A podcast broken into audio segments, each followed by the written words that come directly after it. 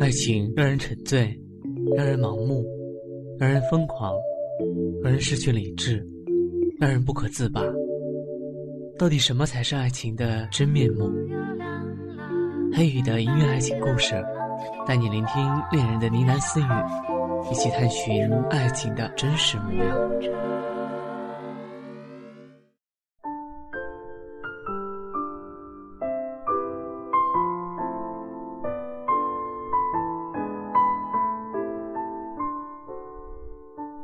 二零零七年的冬天，梁行生的耳朵渐渐听不清楚声音。那天和家业在台上表演即兴的《梁祝》协奏时，他竖起耳朵努力去听了，结果还是伴奏错了几个音符。然后他就去了医院，医生摆出一排奇形怪状的助听器让他选择。从八千块到一百二十块的助听器都有。梁行生试用了很久，最终他选择了一百二十块钱那个。橘红色的小耳塞，电线连着一个手机大小的盒子，放进衣服口袋里头。医生略略可惜的看向男孩说：“你应该选个更好的，因为你的听力啊会越来越衰落。”这一种助听器帮不了你多久。梁行生没有吭声，出门前把平时扎起的马尾给放下来，挡住耳朵里面延伸出的电线，然后去了他工作的西餐厅。那一年，这男孩在雨花西餐厅里做钢琴师，和家业搭档演出。演奏的服装是餐厅提供的，黑色贴身小西服，口袋非常的小，再放进一个助听器的盒子，鼓鼓囊囊的。家业拎着小提琴上前问他说：“你等电话吗？下班一起去吃宵夜吧。”梁行生故作深沉的笑了笑。这女孩说话时，他的手不小心碰到了盒子。耳朵里面听到的全是交流电的声音。其实他不是不愿意用更好的东西，但那一种塞到耳道里面完全看不出的助听器要五千多块钱，这几乎是他做钢琴师两个月的薪水。西餐厅旁边就是水晶灵店，每一次和家业一起下班，女孩几乎是扭着脖子。眼神粘在橱窗里，家业喜欢上橱窗里那只昂贵的绿幽灵手链，是聚宝盆的花纹，三千多块一条，贵的要死。可是男孩想要送最好的礼物给她，所以他用不起最好的助听器，更丢不得这份工作。还好失去了听觉。他还有灵敏的手指，还有娴熟的技巧，可以依琴谱小心翼翼的弹。家业是一个很好的小提琴手，合奏的时候总会迁就他。而餐厅里的客人通常很有礼貌的把想听的曲子写在纸条上。这样工作，就算没有耳朵，也是不容易出错的。那一天是梁行生独奏最后一首曲子的时候，他选择了琴谱上的一首独奏，那是贝多芬的《月光曲》，全程分几和弦，弹奏非常缓慢，不容易出错。那个时候，家业抱着琴在台下等他，那女孩穿着和自己搭配的小礼服，头发剪得好像尚雯婕早先时候的小短发。干净蓬松，可以藏进好多只蚊子。女孩合着节奏，轻轻的替他打拍子，那个样子落进梁行生的眼里，却是宁静又安详的。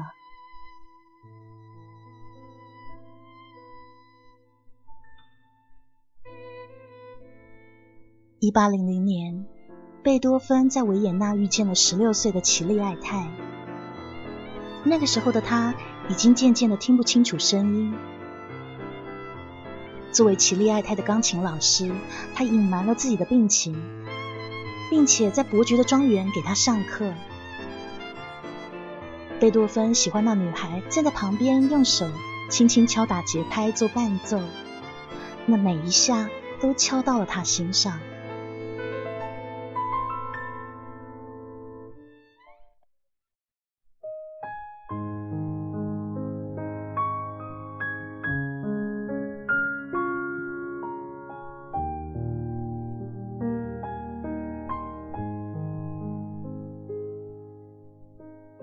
月，梁行生又去了一趟医院。他的耳疾再次恶化了。医生终于心软的跟他说：“就算打折，能够帮他的助听器也要一千多块钱。”梁行生很高兴，因为自己刚好有这么一小笔存款，而且换了助听器，他还可以去音乐学校兼职，上课赚回来。刚从银行回来，他就撞见家业。小丫头在路口很认真的垫着脚贴海报，走过去看一行醒目的大字：尚雯婕二零零八北京演唱会。一提尚雯婕，梁行生就有点抑郁。家业很喜欢这女歌手。去年还逼着他顶住压力去弹那一首《一大片天空》，可是啊，西餐厅对什么时间演奏什么音乐都有严格的规定，于是他们两个人都被扣了工资。女孩贴完海报，回头揪住他不放，说：“青山，你去不去看尚雯婕的演唱会啊？”回去上网一查，演唱会的票价还算 OK，但是买完两个人的门票，恰巧就是那助听器的价格。咬咬牙，他还是买了。谁叫自己这么喜欢这女孩呢？可尽管梁行生可以去爱他的尚雯婕，但是那女孩不一定能听懂他的贝多芬啊。那天晚上，他送女孩回家。北京深不见底的胡同里，沿途的路灯居然全坏了。他们两个人深一脚浅一脚的踩在小路上。有那么几次，男孩想鼓起勇气去牵女孩，但是最后还是放弃了。那两张演唱会的门票就一直藏在裤兜里。好像顽皮的松鼠一直想往外跳。梁行生很头疼，不知道该什么时候把票交给他，因为他连他的手都不敢碰一下。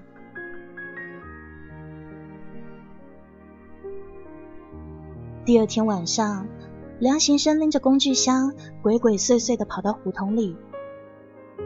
他爬上电杆，把熄灭掉的灯泡全都换掉。他以前跟过父亲做过电工，这些事都难不倒他。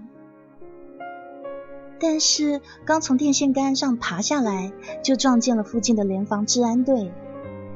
他们问他这么晚爬那么高想干嘛？他听不清楚，回答的结结巴巴，神色可疑。于是他就被带回了附近的保安亭。弹钢琴的手被反铐在凳子上，关了整整一个晚上。第二天，手腕上敷冰袋去上班。可当他刚走进员工休息室，就看见女孩正拉着另一个男孩说话。那个男孩，梁行生是认得的，名字叫笑优。在他们西餐厅做钟点工的一个大学生，听说家境很好。笑优的父母常过来吃饭，就为盯住没吃过苦头的宝贝儿子。家业在台上表演的时候，笑优总是站在下面，深情款款的凝视，生怕别人不知道他爱慕那个在台上拉梁柱的女孩。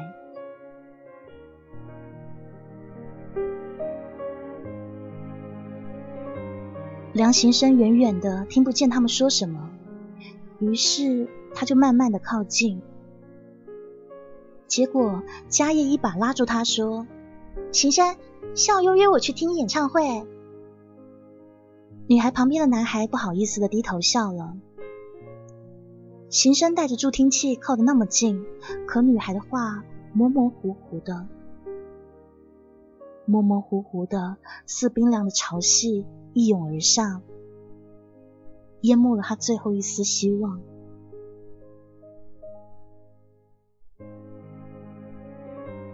贝多芬出身低微，无论他有多热爱利奇爱泰，这个女人最后在一八零三年远嫁意大利。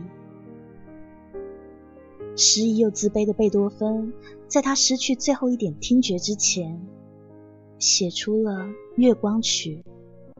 以此纪念自己一生的挚爱。那一首 C 小调的奏鸣曲，当初的奇丽爱太没有听到。两百零五年后的家业，看来也没有听懂。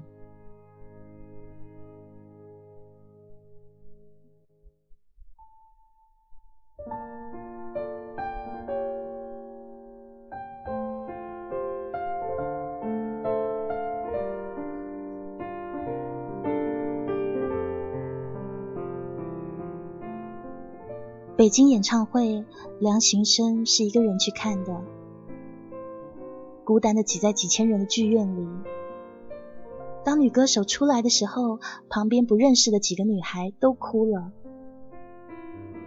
于是他手忙脚乱的递过纸巾，那些女孩对他说谢谢，可他只看到对面的人嘴巴在动，然后努力去听。舞台上如歌如泣，天籁渐渐淹没在一片深深的寂静中。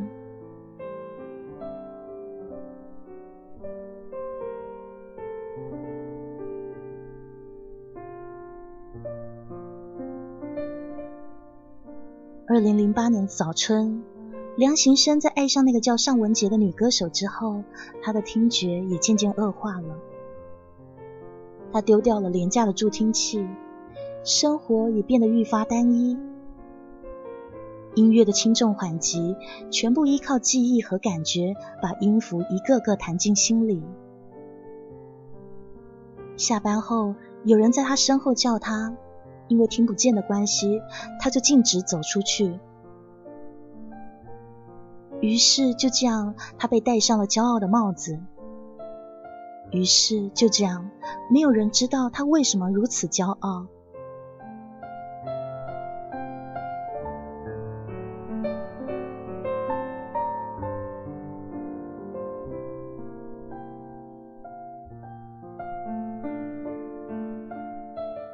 夏天，西餐厅休假一天，组织大家去郊区涉溪。梁行生想了想，还是去了。那条小溪，他穿越过很多次。他想，听觉上的障碍应该不是问题。一开始的时候，一群男女还手拉手，摇摇晃晃的在小溪露出的石头上行走。后来距离渐渐拉开了，梁行生独自沉默着行走在最前面开路，一群女生叽叽喳喳的跟在后面爬。走了半个小时，就是最著名的小瀑布，几乎是九十度的直角，脚能踩的地方都长满了青苔。梁行生想都没有想，用力的攀了上去。那个时候，他不知道紧随身后的家业正抓着一块微微凸起的岩石向他求救。溪水的嘈杂声太大，他真的听不见声音，只顾着自己往前爬。等梁行生发现的时候，迦叶已经从一米高的地方摔了下去，他撞在坚硬的岩石上，头破血流。行生害怕极了，抱住家业，抄公路往山下狂奔。他一边跑一边掉眼泪。下山的路不时有从山上下来的汽车，鸣着笛从身边呼啸而过，可是梁行生听不见。他抱着女孩，贴着山壁独自前行，直到夜幕降临，仰头就可以看到清亮的月牙。他突然记不清那一首已熟烂的月光曲到底是如何忧伤的开场了。那一刻，他听见了心碎的声音。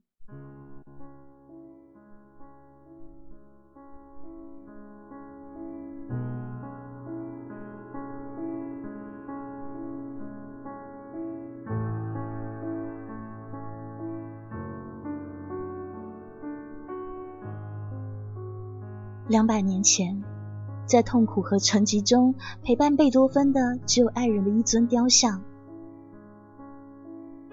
分手十年后，风华正茂的绮丽爱太，在不美满的婚姻中抑郁而终。而《月光曲》成为当时在贵族中广为传颂的奏鸣曲之一。只是他们不知道，贝多芬写下的其实是无法表达却又永无止境的爱。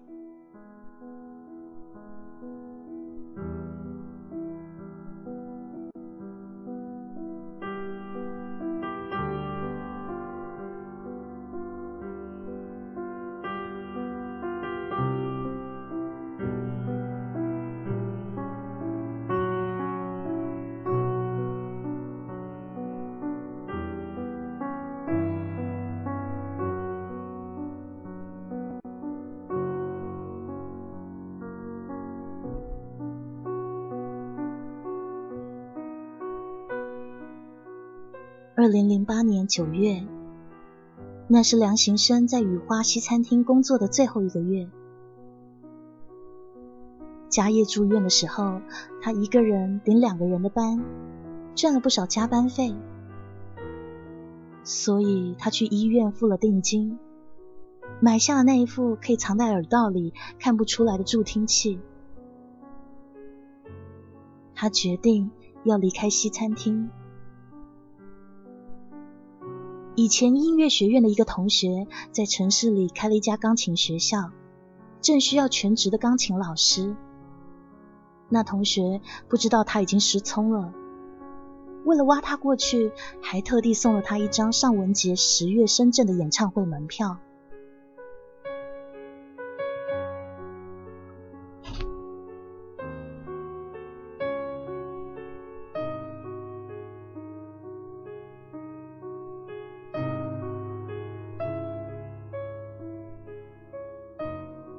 那个时候，家业已经出院了，抱着乐器坐在台下听他弹钢琴。从那次事故后，他们之间已经变得很生疏，也不太说话了。中途，他偷偷的去女孩住的地方打探过一次，胡同里的路灯又全被小孩用石头砸碎了。可是他没有再去修路灯，因为他知道女孩现在每天下班都有人接送。那个男生有足够的耐力去追求自己的爱情。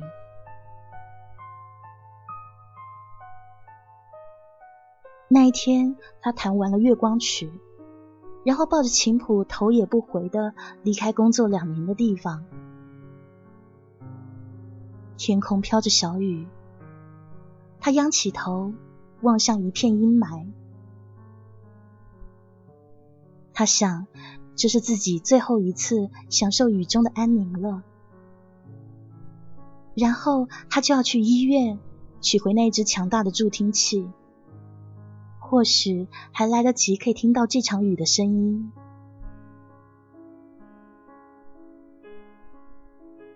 但是。他不知道的是，就在他身后三米的地方，女孩追出来喊他。女孩说：“梁先生，我们不要再不说话，好吗？”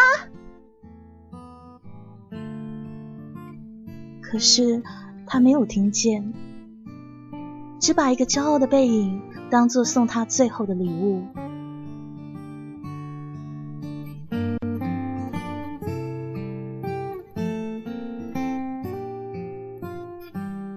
在失去了听力和齐利爱泰的很多年以后。悲痛中的贝多芬遇见了一个叫特雷泽的女人，他们是爱人，更是知己。贝多芬和她延续了长达十四年的恋情，两个人终身未有嫁娶。贝多芬送给她那曲子就叫给爱丽丝，这也是被人们永世铭记和流传的爱情故事。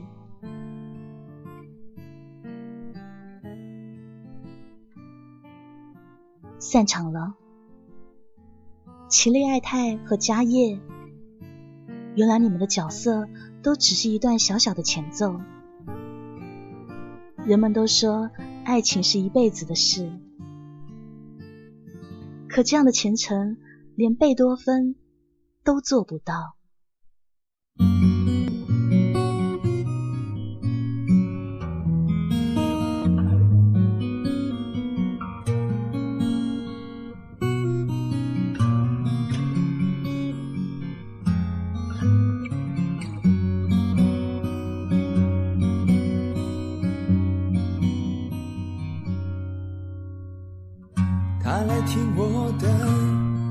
唱会，在十七岁的初恋第一次约会。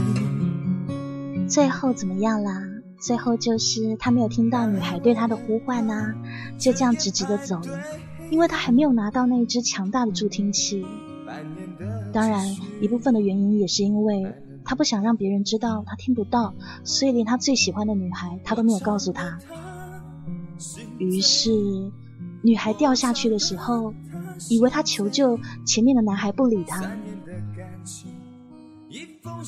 这种误会在爱情里面发生太多次了。他记得月台汽笛声声在催，播我的歌陪着人们流泪，嘿嘿，陪人们流泪。但你听得懂他说的最后一句话吗？他说：“散场了，齐利爱泰和迦叶，原来你们的角色都是一段小小的前奏。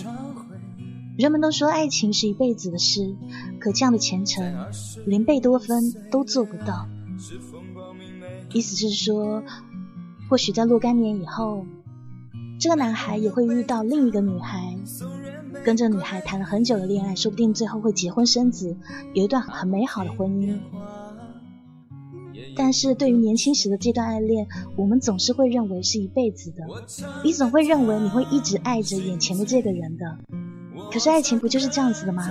一段一段一段，分手的时候，你觉得你再也不会爱上别人了，你觉得这辈子只有他了，你觉得不可能了，感觉再也不会爱了。可事实上，我们都还会再爱。陪着流眼泪。听到这首歌来自张学友的《他来听我的演唱会》，我唱的他心醉，我唱的他心碎。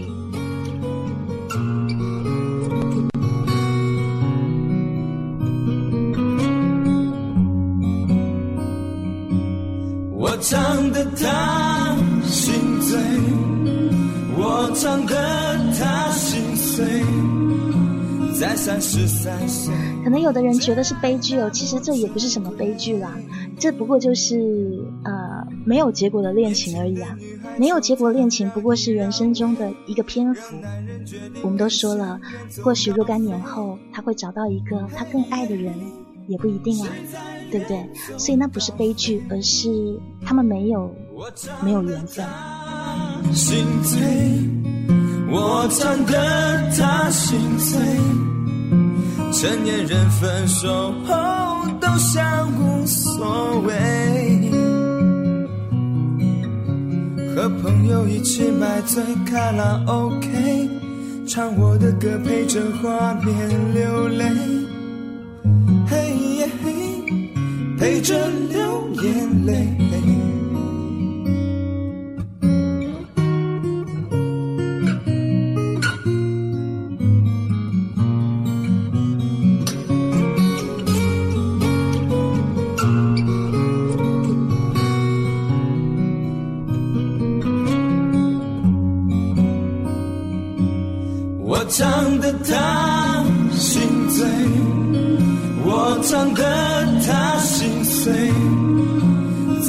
十三岁，真爱那么珍贵。年轻的女孩求他让一让位，让男人决定跟谁远走高飞。嘿耶嘿，谁在远走高飞？我唱得他心醉，我唱得他心碎，他努力不让自己看来很累。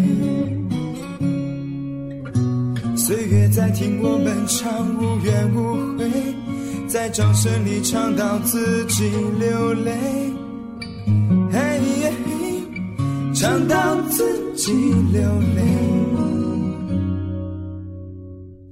他来听我的演唱会，在四十岁后听歌的女人很美。小孩在问她为什么流泪，